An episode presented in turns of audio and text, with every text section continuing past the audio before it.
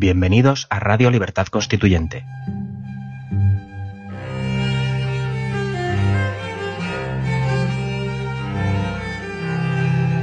Están escuchando Los Florilegios Diarios de Trevijano.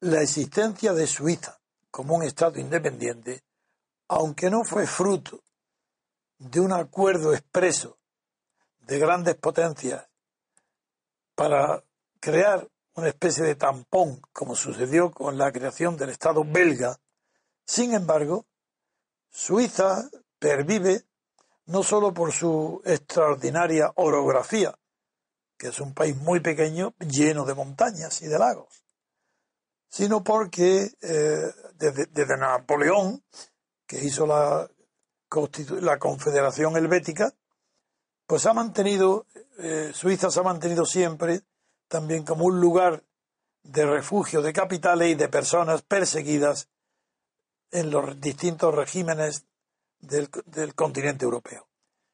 Sería interminable la lista de personas que salvaron su vida en todas las épocas gracias a su refugio en Suiza y no digamos el sistema bancario que permite la ocultación de todos los de todo el dinero, de todos los fondos robados en las dictaduras del mundo entero.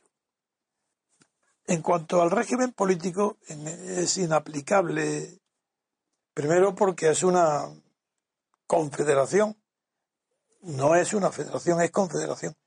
España no, España es un Estado unitario.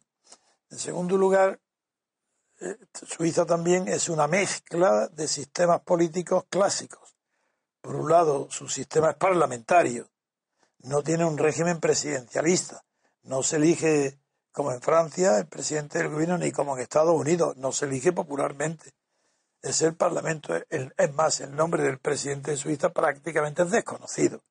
Pero también el propio sistema parlamentario suizo, siendo parlamentario y teniendo eh, listas de partido también, pues, y por tanto no es muy representativo. Sin embargo, la fama que tiene Suiza es porque en ciertos, eh, en ciertos no, en bastantes cantones está rige en los asuntos que, que, afectan a poco número de poblaciones y que no salen del cantón, eh, rige lo que se llama democracia directa o de referéndum que también en su base más pequeña, asamblearia, en las pequeñas localidades, pues se deciden, los asuntos puramente locales se deciden eh, pues, directamente, sin representación.